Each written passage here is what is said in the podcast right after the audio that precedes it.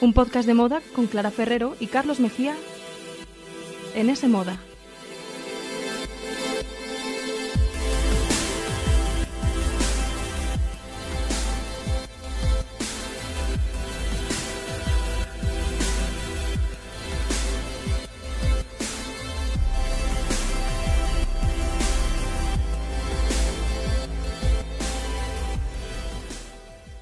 Hola, ¿qué tal? Bienvenidos a un podcast de moda. El podcast que escuchas mientras haces cosas importantes o no, tú sabrás, aquí te queremos igual.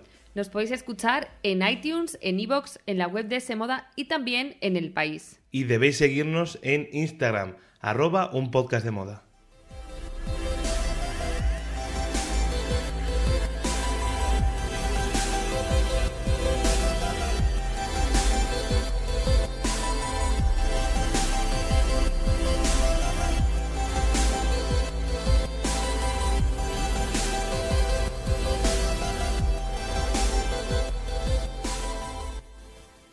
Pues Carlos, ya lo siento, pero eso de 6 de 6 va a ser que no. Bueno, 5 de 6, no está tan mal tampoco, bueno, ¿no? no está mal, no está mal. Es verdad que Olivia Colman me ha estropeado la quiniela, ¿para qué vamos a mentir? Yo no me lo esperaba, pero bueno, aún así estoy contento con mi predicción. Pues fíjate que yo esa la acerté. Vaya hombre, qué casualidad. No, no, qué casualidad no, que es verdad, y está en nuestro programa anterior, quedó constancia que yo tenía mucha fe en que se reconociera ese trabajazo de Olivia Colman por la favorita, aunque también te tengo que decir que tengo el corazón un poco partido por Glenn Close, que me da mucha pena que no se lo llevara. Pero bueno, a partir de ahora ya sabemos que tú te vas a encargar de la segunda parte del programa, la de cine y de cultura, así que bienvenida, experta. No, no, no, no. Yo ya tengo todo preparado de la forma roja y todas mis cosas, así que, pero bueno, que oye, que seguimos confiando en ti, aunque te hayas equivocado, que un Ah, error lo tiene cualquiera. Muchas Carlos. gracias. Mira, vas a tener tiempo de restregarme ese fallo de Olivia Colman a lo largo de todo el programa, no te preocupes. Pero bueno, hay que decir que ya hemos terminado la temporada de premios. Por, Por fin. ¡Hurra! hemos llegado al final de la carrera y hay que nombrar una favorita y aplaudirla. Y esa ha sido Green Book, la gran triunfadora de los Oscars 2019, dirigida por Peter Farrelly. Esa historia de un pianista virtuoso negro y su chofer italoamericano ha convencido a los académicos y se ha proclamado vencedora en una gala que yo definiría como discreta. Pues yo fíjate que hasta diría Sosa. Pues sí, Sosa también. Vale, pero antes de nada, como siempre, vamos primero con la alfombra roja, que ha rayado esta vez sí a un mejor nivel. Pues sí, a mí la alfombra roja me ha gustado bastante, la verdad. ¿Sí? Luego ya la gala ha sido otro cantar, eso ahora lo veremos.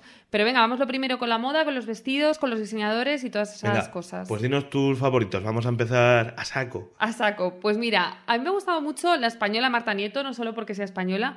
También le ha gustado mucho a nuestros oyentes que habéis votado en la encuesta que hemos dejado en Instagram, en Sí. arroba un podcast de moda.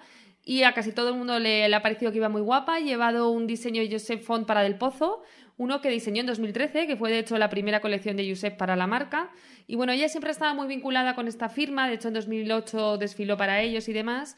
Y ha elegido este vestido que era de novia, era un diseño nupcial y bueno, yo creo que estaba muy elegante y, y bueno, muy guapa. Otra de las favoritas de la encuesta ha sido Kiki Lane, Bueno, la Kiki protagonista del blues de Bill Street, una actriz no muy conocida, pero que se está abriendo paso por lo menos entre la opinión pública y entre los espectadores en general, gracias a su estilismo, algunos tan buenos como el de esta noche que era de Versace. Sí, siempre va muy guapa, esta vez con un diseño, como decías, de Versace, con una especie de lazada rosa en la espalda, ha gustado mucho. Y en general siempre la veo en las entregas de premios o en la promoción de la película, espectacular. A mí personalmente también me gusta mucho Charlize Theron. Bueno, la elección de Charlize que ha sido bastante controvertida. Esa sí ha tenido Sí. opiniones para todos los gustos. Para todos los gustos, pero yo me quedo con un sí, sobre todo porque la mirabas de frente y era un diseño bastante distinto a lo que se suele llevar en este tipo de alfombras rojas, porque era de cuello alto y con manga larga también. Pero después se daba la vuelta y ese diseño de Dior tenía una espalda espectacular, totalmente Sí. abierta. Y ella además ha aparecido con esa melenita oscura, que hasta hace nada estaba de rubia, así que también ha sorprendido, ha sido un factor sorpresa. A mí es que me eh, gusta mucho Charlize. a mí y también. debería haber estado nominado por Tali. Ah, es verdad. Tully, bueno. Bueno, a mí esta España, película, eh, no me encantó la película, pero ella está genial, además que engordó muchísimo para Mackenzie hacer el papel y fue, bueno, maravillosa, la Oye, verdad. ¿y Rachel Weisz por la favorita? Weisz también tiene muchísima división de opiniones. Yo también soy a favor. Me parece que llevó un diseño de Givenchy rojo con una especie de capa de látex así como muy futurista y muy moderno. y a mí me parece una cosa muy contemporánea y distinta también. A mí estas chicas que también en general te tengo que decir que me gusta bastante. Otro de los grandes vestidos ha sido el de Gemma Chan, con un Valentino. Este Valentino que viene a confirmar un poco la tendencia también de la que hablábamos en el pasado episodio, ¿no? Y es que cada vez las actrices se, em, se atreven más con diseños de alta costura, muy grandilocuentes, exagerados, dramáticos. Este Valentino era el mejor ejemplo. Es verdad que no a todo el mundo le gusta también, porque es un diseño complicado. Pero bueno, yo creo que una alfombra roja como la de los Oscar está para atreverse con este tipo de diseños. O pues con el de, que llevaba, por ejemplo, Glenn Close, que estaba maravillosa de dorado. Eh, en este caso. Ahora lo comentaremos, qué pena, Glenn Qué Close. pena que no se lo llevó, porque iba además ca- casi de estatuilla del Oscar, Sí, porque iba dorada, guapísima, Pobrecilla. con una capa, un diseño de Carolina Herrera, que ella misma decía que pesaba 20 kilos, toda la tela de la capa y demás, o sea, increíble, muy aparatoso. Como también era bastante aparatoso el de Sarah Paulson. Y bueno, a mí también me gustó, fíjate, pero aquí también hay, hay división de opiniones. Bueno, y si tenemos que quedarnos con alguna tendencia de la noche, Pues ¿Tú mira, yo creo apuestas? que la gran tendencia de la noche ha sido el rosa, el color, El rosa. color rosa. Sí, Mira. lo veíamos en este Valentino que decías tú de Gemma Chan, en el de Sarah Paulson que acabamos de comentar, pero también en el de Kiki Lane, que tanto ha gustado, en el de Helen Mirren, que sí, ya Jason está Momoa, estupenda. que encima hacían como una especie de chiste, porque salieron juntos a, a presentar un premio, uno de los primeros de la noche, y hablaban sobre cómo se podía ir de rosa Sí. de dos formas muy distintas, claro. Había de todo, todo, todo tipo de versiones de rosa, también el tul, por supuesto que no podía faltar, con un Jean-Baptiste Bali. Bueno, la verdad es que yo creo que ha sido la gran tendencia junto con los lazos, que esto ya lo veíamos en los Globos de Oro y los Oscar han venido a confirmar esta tendencia, ¿no? Hemos visto lazos pues desde también el diseño Kiki Lane de nuevo, que nos sirve de ejemplo para todo, para todas las tendencias de la noche, en el Prada también de Olivia Colman, con el que fue a recoger esa estatuilla por la favorita, o el de Laura Marano. O sea que también bastantes Oye, lazos. no hemos comentado nada de una de las favoritas de cada alfombra roja y muy habitual porque la nominan casi siempre, que es eh, Emma Stone, Emma por la favorita, que fue con un estilismo por lo menos muy peculiar y muy comentado en redes. Y tanto. Algunos decían que era como un gofre. Carne de meme. Como el bacon, piel de serpiente. Sí, sí, sí, de A mí me pescado, gustó, también de escamas. A mí escamas. también, a mí también me gustó. Era un Louis Vuitton porque ya es imagen de la marca, o sea que esto ya lo sabíamos que iba a ir de esta firma.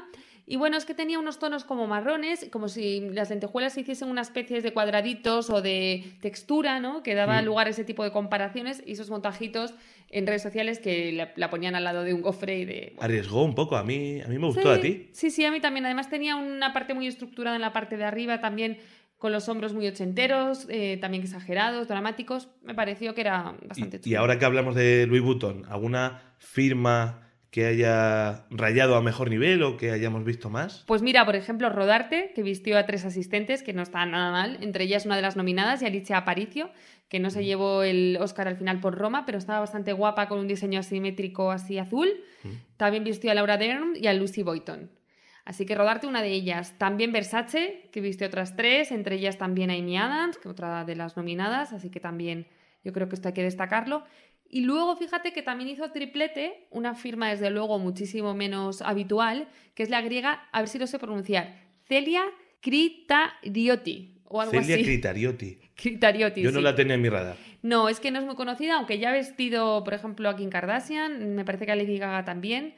Pero bueno, para el gran público no es muy conocida, es una diseñadora griega que además está al frente de la firma griega más antigua, una que lleva desde principios del siglo XX.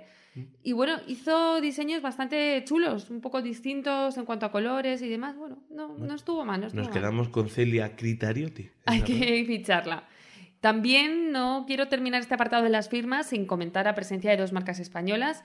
Eh, primero, Del Pozo, que ya lo hemos dicho, con Marta Nieto, pero también Cortana, que vistió a Ariadna Gil, a la actriz que además acudió también en calidad de acompañante de Viggo Mortensen, ¿no? que estaba Sí. nominado. Por Green Book. Y Cortana, bueno, pues es una firma especializada en diseños de novia y de madrina y de invitada a boda y todo este tipo de eventos.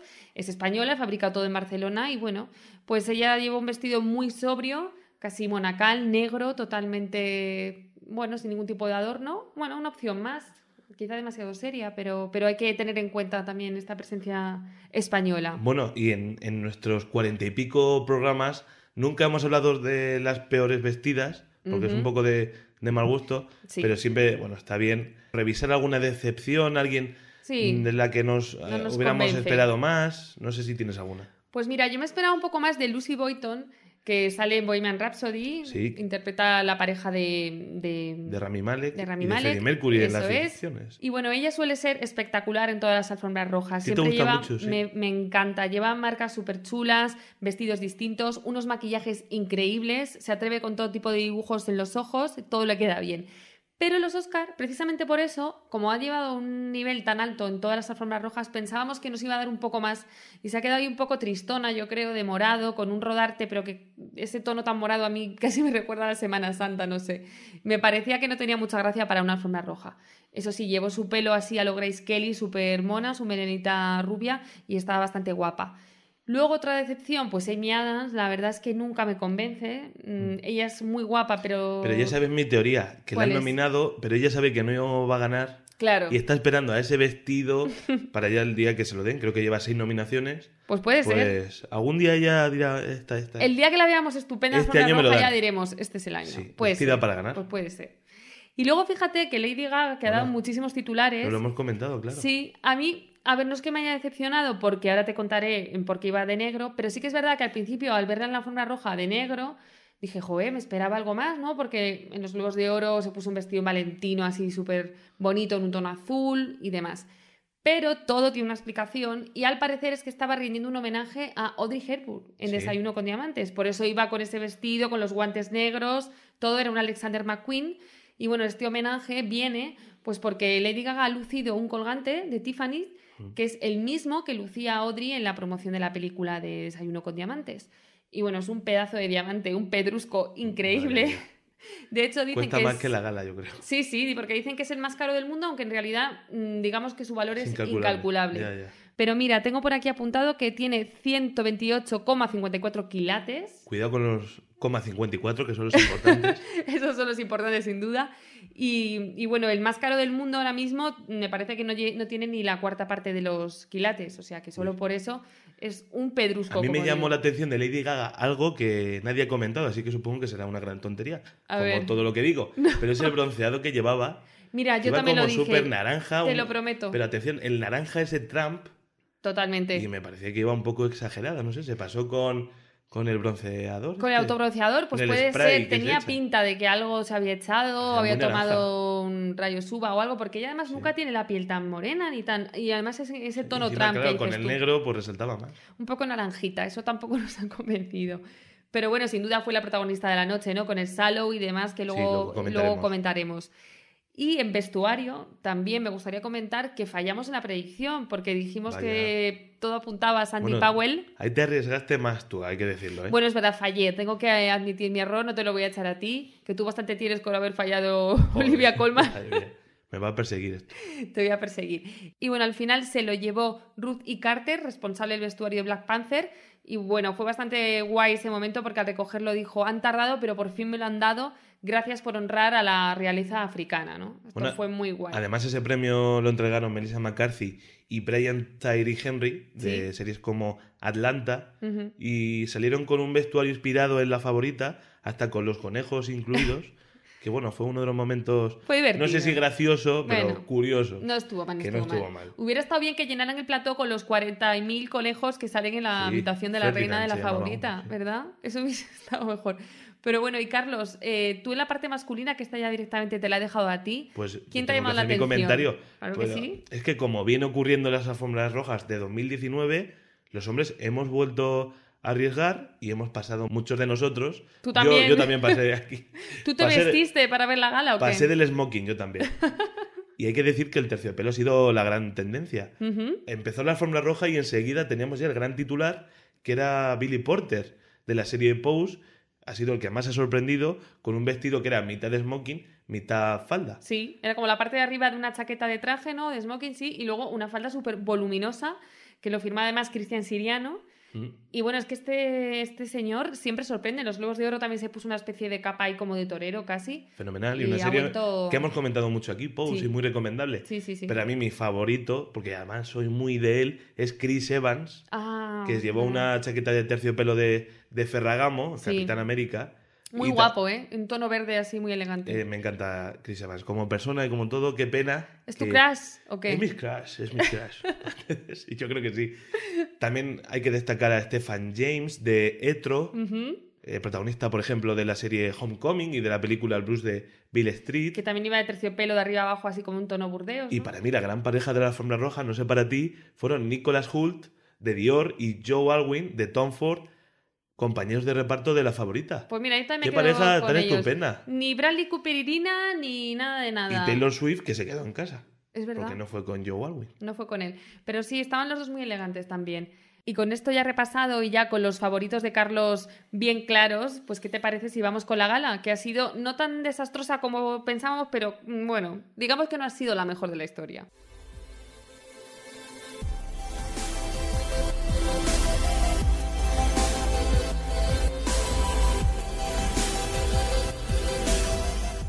Síguenos en Instagram, arroba un podcast de moda. Escúchanos en iTunes, iVoox y en la web de S Moda.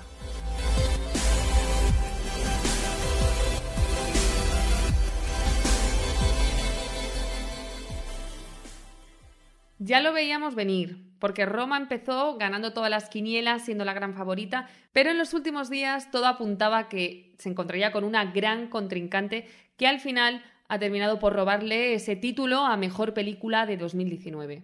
And the Oscar goes to Green Book.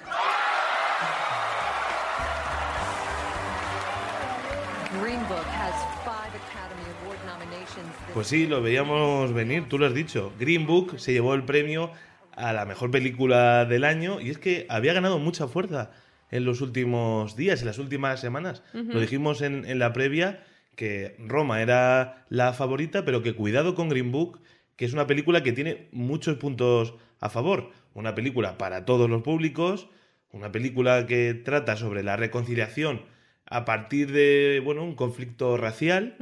También es verdad que, en mi opinión, ahora vamos a oír muchos palos para Green Book, porque es verdad que Roma es una película, bueno, con más gravitas, como se suele decir, una película más para los académicos, pero se suele menospreciar este tipo de películas eh, que son como para el público general, pero no es tan fácil de hacer. Mira, yo creo que pasó en los Goya, que se reconoció Sí, a Campeones, es el que es una caso. película para todos los públicos. Mm. Vuelve a pasar en los Oscars. Quizás que también ha llegado el momento de reconocer este tipo de filmes que, como tú dices, también son muy difíciles de hacer. Yo, mm, sabes que soy muy team de Roma y también me gustaba mucho la favorita, pero también tengo que decir Sí. que Green Book tiene su punto, es divertida y bueno, no sé, es, es que he leído titulares Muy realmente duros. muy duros contra Green Book y tampoco me parece a mí. Y claro, ha ganado el premio a mejor película, pero tampoco ha arrasado. No. En la gala ha sido una ceremonia muy repartida. Cuatro Oscars para Bohemian Rhapsody, tres para Green Book, tres para Roma, tres para Black Panther. Habla un poco de que la academia no lo ha tenido tan claro, por lo menos, esta edición para, oye, designar un gran candidato. Y yo creo que lo que hablabas, ¿no? Que Roma se estrena en Netflix, seguro que no les ha gustado a los académicos y han optado por una opción mucho más convencional. Pero claro, dicho Pero- esto, Roma ha ganado mejor director, mejor película Sí, en sí, habla no sí. inglesa, o sea que también ha- se ha llevado sus premios. No sé. yo me alegro mucho de que... yo no soy tan duro nunca. ¿Qué vamos a hacer? Bueno, aunque no seas tan duro, aparte de los premios, ¿qué ha pasado con la gala? Porque nos daba mucho miedo esto de no tener presentador, augurábamos un poco fracaso y al final que ha sido para tanto. Vamos a ¿o repasar no? un poco los mejores momentos, si es que los hubo. que bueno, algunos sí, algunos sí. Pero pocos, pocos. Pocos. bueno. Queen con, con Adam Lambert eh, fueron los encargados de, de inaugurar esta ceremonia con un medley de diferentes canciones del grupo y, y que en mi opinión quedó algo discreto. No por Javier Bardem, que estuvo entregadísimo Pues que estuvo, pero en desde todo. primera hora. En todo. Y cuando salió a dar el- también el premio, también estaba como muy arriba, ¿no? Como muy eufórico. Él lo siempre veía ha dicho que es un amante del rock, pero bueno, a lo mejor era un poco temprano, ¿no? Para empezar la fiesta tan arriba. Sobre pero todo bueno, bien por porque él. parecía que la cosa iba a ir para arriba y luego fue para abajo. Sí, no, es que estaba sentado muy cerca eh, la actriz Queen Latifa y Mm. yo la veía en plan, pero bueno, este señor, ¿qué le pasa? No sé. Tampoco es el momento de ponerse ya con las manos arriba. Ya. Pero bueno, yo tengo que decir que no me gusta demasiado lo que, lo que pasó en los Oscars. Pero Bardem o la actuación. No, no, vale, me gusta. Muy simpático además con, con Movistar, con la con Cristina Teba, con los encargados Sí. de, de transmitir. Fue muy simpático, saludó a su madre también. Es Le dijo que se fuera ya a dormir. Claro Y sí. muy bien, se portó muy bien. Pero yo tengo que decir que no me gusta demasiado cómo empezó, porque, claro, un concierto, bueno, concierto de dos minutos Mini conciertos. de sí. Queen está muy bien, pero para mí mejor para los Grammy, por ejemplo, que para los Oscar. Ya. A lo mejor soy un purista, pero, poquito. pero a mí no, no vi cine por ningún lado al principio. Es verdad que forman parte de, de una de las de la banda sonora de una de las películas más taquilleras, de Bohemian Rhapsody, que ha sido todo un fenómeno. Pero mira, a mí escuchar el We Are the Champions, nada más empezar la gala, me da cierta vergüenza, pero es que me da vergüenza escuchar esa canción tanto cantada por el equipo de baloncesto de mi pueblo como por eh, Queen ante una, un público que son todos súper triunfadores, súper millonarios, súper Hombre. ricos y todos, we are the champions. Sí. Eh, me pareció un poco casi de mal gusto, Es pero que bueno, es casi de verbenas lo que dices soy un poco ¿no? quisquilloso.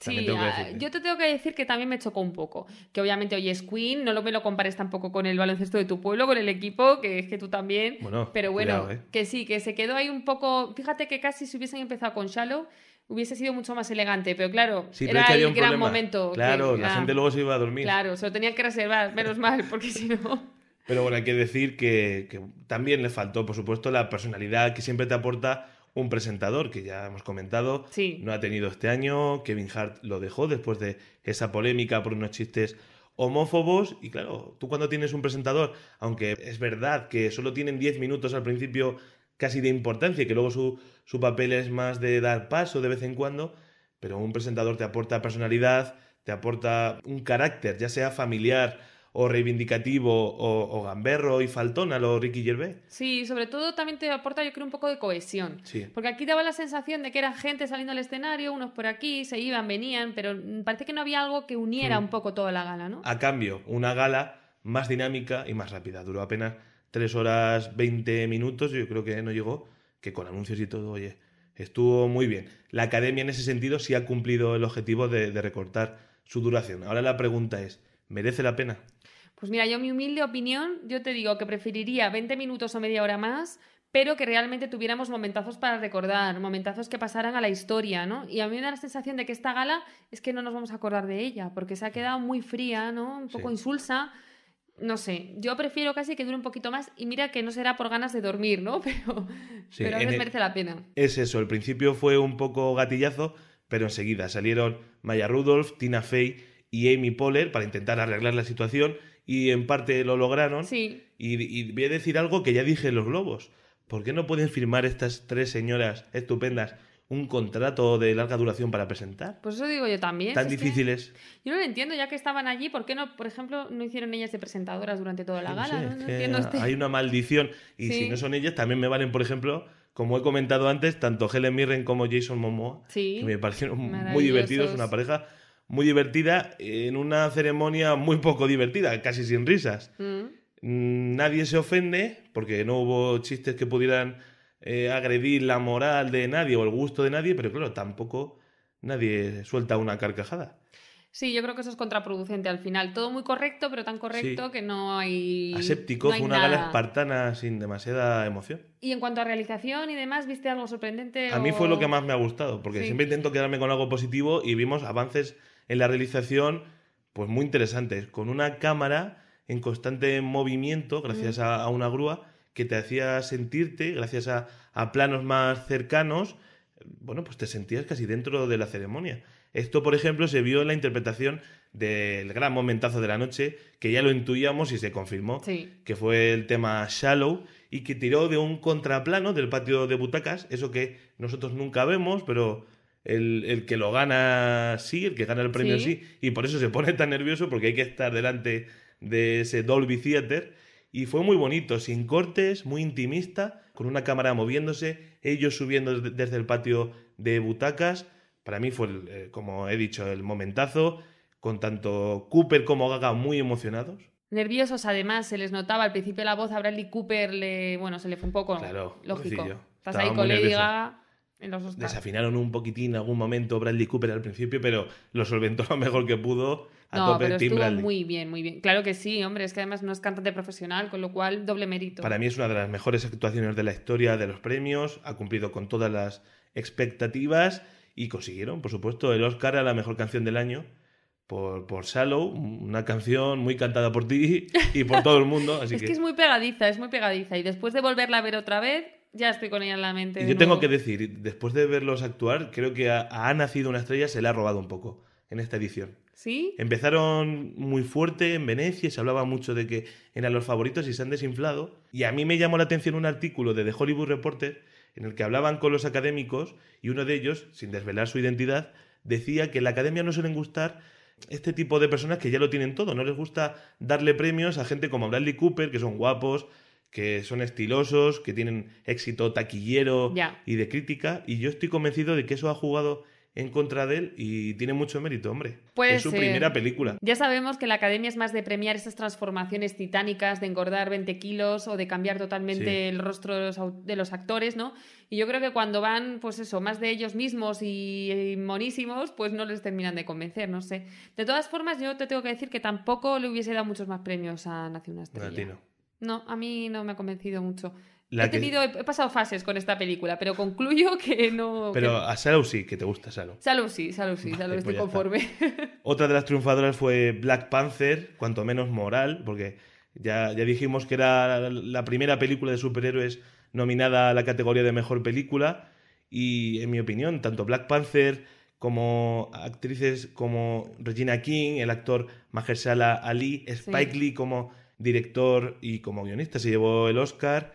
Yo creo que la cultura afroamericana ha visto compensada en esta gala un poco al menos, Un porque un poco, porque queda mucho, todas esas décadas de ninguneo y de olvido con, con este tipo de protagonistas en una gala que yo creo que se ha visto un esfuerzo por parte de, de los académicos de intentarla hacerla inclusiva, también con cierta denuncia política, con algunas referencias a- al muro y presentadores afroamericanos, latinos, bueno, que ahí estuvo nuestro Javier Bardem, como ya hemos comentado, Sí, hablando en hablando en castellano. Oye, que un actor hablando en castellano en plena televisión estadounidense, en prime time, subtitulado además, que bueno, es que en Estados Unidos no subtitulan nada, te lo doblan. Pero bueno, es que nadie llega a hablar otro idioma que no sea el inglés. Claro. O sea, que tiene un valor incalculable. También estuvo el cocinero José Andrés, Diego Luna presentando Roma. Cuarón también, ¿no? Cuando Hombre. recogió el Oscar a Mejor Director, porque en el resto había Mm. hablado en inglés, pero en ese momento también empezó a hablar en castellano.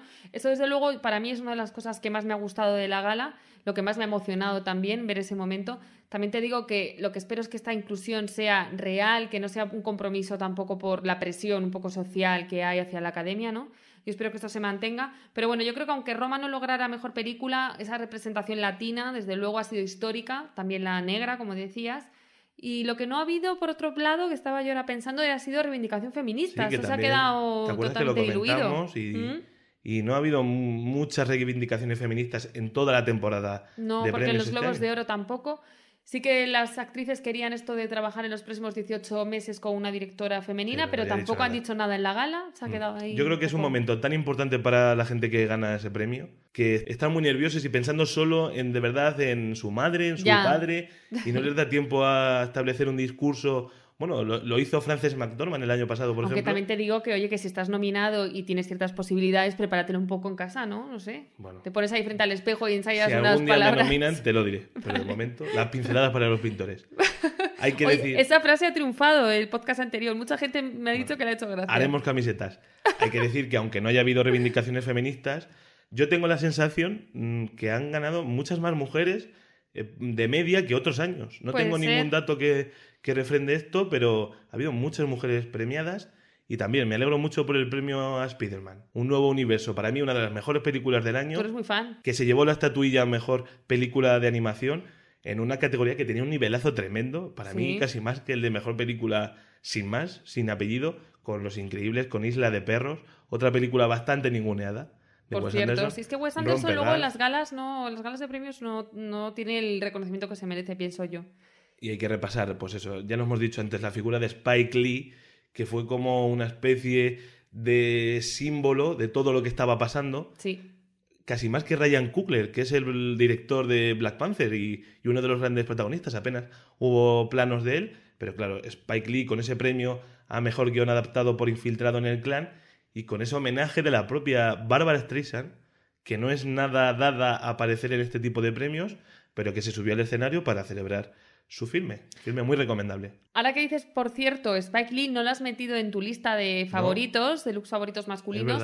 Y yo creo que fue, bueno, se puso un estilismo muy llamativo y sobre todo por el significado que tenía. Fue de morado en, un poco en homenaje a Purple Rain, esa canción de, de Prince, y también se puso un colgante con el símbolo que representaba el cantante, así que bueno, también hay que tenerlo en cuenta este look. Y ya, lo que nos queda es repasar los premios más importantes de la ceremonia, y claro, tenemos que hablar de Olivia Colman, que dio la sorpresa por su papel en La Favorita como la reina Ana de Inglaterra, y que volvió a dejar con las ganas a Glenn Close, que partía como la máxima candidata.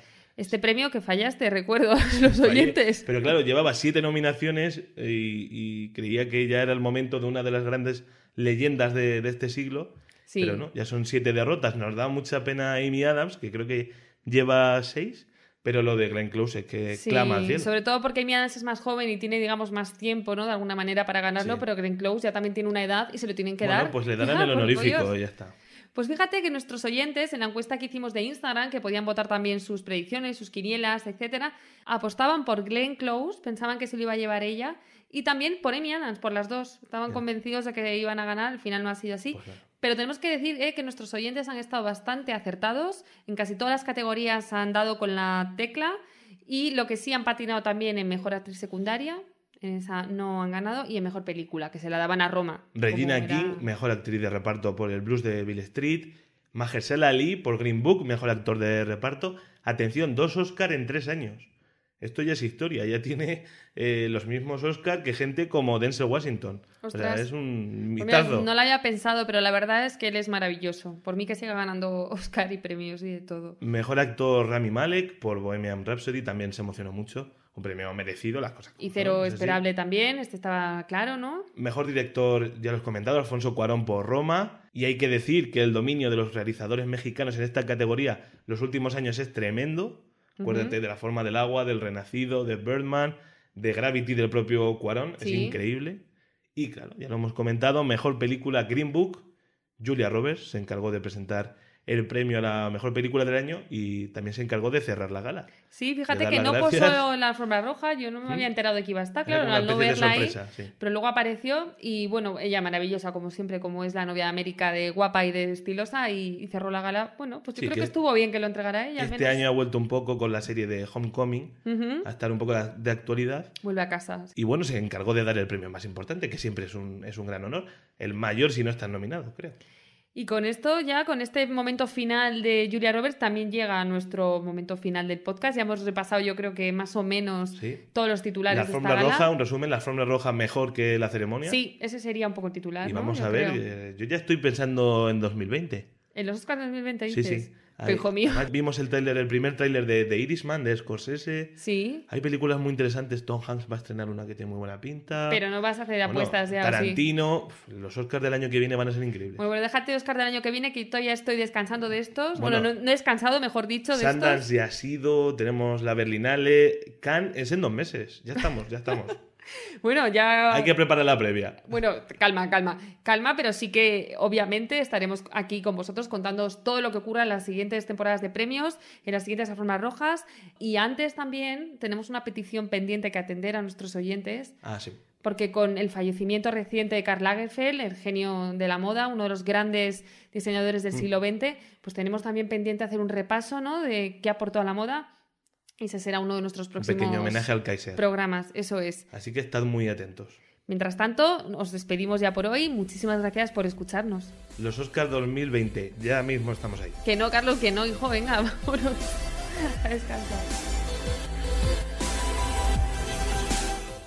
S Moda, tu revista de tendencias, el tercer sábado de cada mes, gratis, con el país.